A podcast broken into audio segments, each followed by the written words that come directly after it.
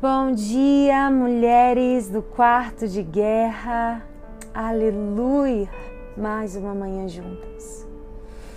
Você pode respirar fundo assim e sentir a graça e a bondade do Senhor sobre a sua vida? Sim, as misericórdias do Senhor se renovam sobre você. Neste lugar não há condenação. Neste lugar há libertação. Neste lugar não há inquietude. Neste lugar há, existe a paz que excede todo e qualquer entendimento. Sinta o amor de Deus transbordar agora sobre o seu coração, em nome de Jesus.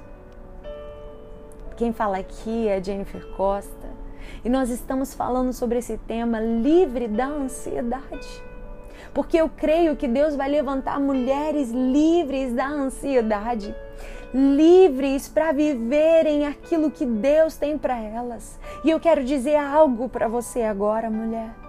Olha para o seu marido, olha para os seus filhos, olha para os seus pais, olha para aquilo que Deus tem te dado e saiba, você é rica daquilo que o dinheiro não pode comprar. Quantas mulheres gostariam de ter os filhos que você tem, gostaria de ter o marido que você tem, gostaria de ter os pais que você tem. Valorize o seu hoje, porque a ansiedade nos rouba da capacidade de viver o hoje, ou apenas o hoje. E olhar para ele com o valor que ele tem, e olhar para ele com a grandeza que possui olhar para o hoje e ver a dimensão do amor e do cuidado de Deus que te sustentou até aqui. Oh, aleluia!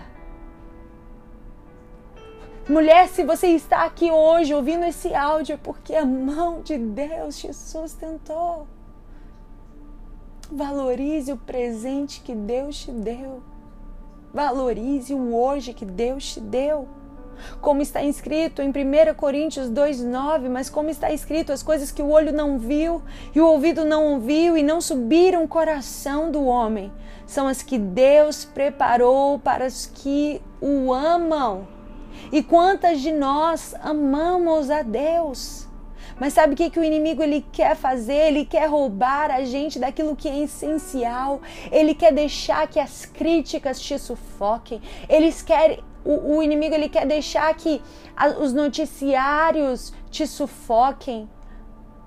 Que às vezes algo tão pequeno se torne algo tão grande. Porque a tua mente te desestabiliza, te faz construir em cima de algo que nem existe. Às vezes, uma notícia tão pequena, mas a gente já fica pensando: meu Deus, mas se morrer, mas meu Deus, se ir para o caixão, ah, ah, não, eu fiquei sabendo hoje que eu estou com Covid, mas meu Deus, eu vou ficar em coma, meu Deus, o meu pulmão. Você já imagina lá na frente essa ansiedade consome, te paralisa, tira a sua capacidade de ter uma respiração tranquila. Ei, mulher, hoje o Espírito Santo está querendo tirar os olhos, os teus olhos, daquilo que te paralisa e te colocar, direcionar os teus olhos naquilo que gera vida, naquilo que gera paz, naquilo que gera alegria. Pare de valorizar apenas o que os teus olhos veem. Pare de valorizar apenas o que os seus ouvidos têm ouvido. Pare de valorizar apenas o que o seu coração tem sentido. Que você deixe a palavra de Deus ser luz sobre aquilo que é supérfluo de forma que ele não tenha força para roubar o seu coração do essencial. Pare de se preocupar com o que não é essencial. Deus tem cuidado de você hoje. E este mesmo Deus que cuida de você hoje, ele vai cuidar do seu amanhã. Aleluia! Porque se o, se o que você acha que mantém sua vida equilibrada é o eu te amo do teu amor, do teu marido hoje, saiba que esse amor do, do namorado, de alguém, pode acabar.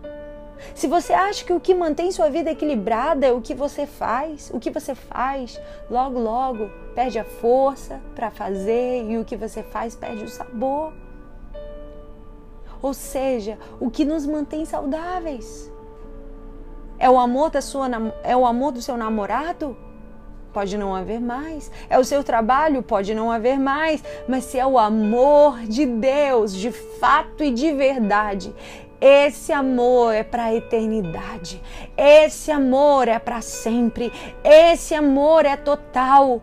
O que eu estou dizendo não é que o seu casamento vai acabar. O que eu estou dizendo que não é que o amor do seu marido vai acabar. Não é que o seu trabalho vai acabar. Mas hoje o que o Espírito Santo está te dizendo é: pare de colocar o seu coração naquilo que não é essencial, porque o essencial está no verdadeiro amor de Deus e é este amor que vai cruzar a eternidade. O seu fundamento não deve estar em circunstâncias, em pessoas. O seu fundamento deve estar em Jesus. Eu encontro vida não é no Deus da igreja, mas no Deus do quarto. Porque não está na igreja a solução, a sua solução está no seu secreto com Deus. É o Deus que sabe exatamente quem eu sou e que diante do qual eu não tenho como me apresentar com máscaras, com performance. É você chegar para a presença de Deus e dizer: Deus, o Senhor está vendo isso aqui? O Senhor está vendo essa porcaria aqui que sou eu? Que todo mundo pensa que é mais do que isso? Deus olha e diz: sim, é essa porcaria, é essa improvável, é essa desqualificada que eu qualifico, que eu preparo, que eu quero, que eu faço assentar em lugares de príncipes. É você que eu quero. Ou a gente mergulha na gente em Deus, no quarto, ou não há lugar nenhum que a gente vá, que a gente se encontre com a gente mesmo. Agora, quando a gente tem um quarto que tem um altar, não, não é só um dormitório. Quando a gente mergulha nesse amor e esse amor nos alcança e diz: você não vai mais perder tempo na sua vida você não vai mais se distrair com gente que não vale a pena. Sua vida vai ser mensurada para um próximo nível. E, e eu aprendi que a felicidade não é viver muitos anos. Felicidade é chegar no fim do dia e olhar para trás e perceber que você perdeu pouco tempo. Que você não desperdiçou vida com transitório. Você não desperdiçou vida com supérfluo, com brigas inúteis com preocupações desnecessárias que não acrescentam e não geram nada mais em sua vida. Porque se você chega no fim do dia com a sensação de que você não perdeu tempo, você é feliz. Porque se não tem esse amor, você vai querer ficar como? Querer ganhar dinheiro, querer ser curtida, querer ser amada, querer ser desejada, querer ser feliz, famosa querendo ser hipócrita. E onde está a sua saúde? Está em Deus. E onde está Deus? Está no seu quarto. Provérbios 12, 25 diz que a ansiedade no coração do homem o abate. Quantos ansiosos confessam suas ansiedades? É, a definição de ansiedade é um estado psíquico de apreensão, de medo, devido à antecipação de uma situação desagradável ou mesmo perigosa, acompanhada de sintomas somáticos de tensão. Sabe o que está escrito em 1 Pedro capítulo 5, versículos 6 ao 7? Ei, portanto, humilhem-se debaixo da poderosa mão de Deus. Confesse as suas ansiedades humilhe-se para que ele os exalte no tempo devido. Lancem sobre ele toda a sua ansiedade, porque ele tem cuidado de vocês. Sejam sóbrios e vigiem. O diabo, o inimigo de vocês, anda ao redor como leão, rugindo e procurando a quem possa devorar. Resistam-lhe, permanecendo firmes na fé sabendo que os irmãos que vocês têm em todo o mundo estão passando pelos mesmos sofrimentos. Sabe que isso está, essa palavra está me dizendo? Ei, lança sobre mim as tuas ansiedades, porque Não é você que vai se defender, não é você que vai esmurrar portas que estão fechadas, não é você que vai é, com, fa fazer com que você tenha conquistas visíveis para apresentar a alguém. Não é você, não são as tuas armas. O segredo está no versículo anterior, do lance em sua ansiedade, está no versículo anterior que diz: humilhem-se. Humilhem-se debaixo da poderosa mão de Deus. É na sua humildade, é no seu reconhecimento da sua dependência, da sua necessidade, que você vai ter forças de lançar sobre ele a sua ansiedade, que você vai ter forças de depender do cuidado do Senhor. E a Bíblia diz em Mateus capítulo 6, o versículo 25 em diante diz: Por isso vos digo, não andeis cuidadosos, em outras versões ansiosos quanto à vossa vida, pelo que haveis de comer ou pelo que haveis de beber nem quanto ao vosso corpo pelo que haveis de vestir.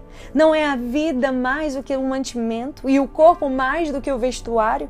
Olhai para as aves do céu, e que nem semeiam, nem cegam, nem ajuntam em celeiros, e vosso Pai celestial as alimenta. Não tem de vós muito mais valor do que elas? E qual de vós poderá, com todos os seus cuidados, acrescentar um côvado à sua estatura? E quanto ao vestuário, por que andais solícitos?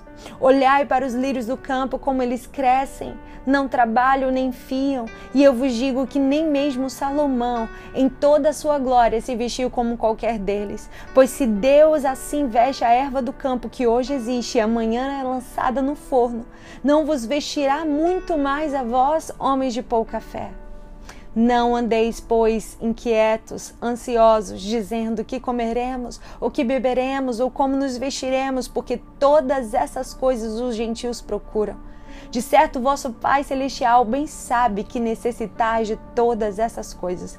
Mas buscai primeiro o reino de Deus, buscai primeiro o que é essencial, buscai primeiro o que é fundamental, buscai primeiro o que é principal e a sua justiça, e todas essas coisas vos serão acrescentadas. Não vos inquieteis, pois, pelo dia de amanhã, porque o dia de amanhã ele cuidará, ele basta o seu próprio mal. O que a Bíblia diz não é uma utopia. Nós podemos viver isso. Mas talvez você nos pergunte: ah, mas eu não vou planejar o meu amanhã? Sim, é no hoje que fazemos a gestão dos nossos amanhãs. É vivendo o hoje que se constrói o amanhã. Mas é preciso viver o hoje. Porque quando o hoje é desperdiçado, o amanhã de vida, de plenitude, ele deixa de ser construído. Quando a ansiedade se torna uma patologia, ela rouba a capacidade de viver. A ansiedade é uma antecipação do futuro. Não é o problema que adoece o ansioso, mas é a interpretação que o ansioso faz das circunstâncias. Às vezes o problema é mínimo, mas a interpretação dele se torna algo gigante. Hoje, o Espírito Santo te dá forças para você tomar as rédeas do seu hoje na mão e viver com alegria aquilo que Deus tem te dado, viver com alegria o teu casamento, viver com alegria os teus filhos, viver com, com alegria o teu trabalho, viver com alegria aquilo que você possui. Olha para o seu hoje e não deixe que o amanhã te roube de viver o presente que Deus te deu, que é o seu hoje. Em nome de Jesus. Deus te abençoe. Amém?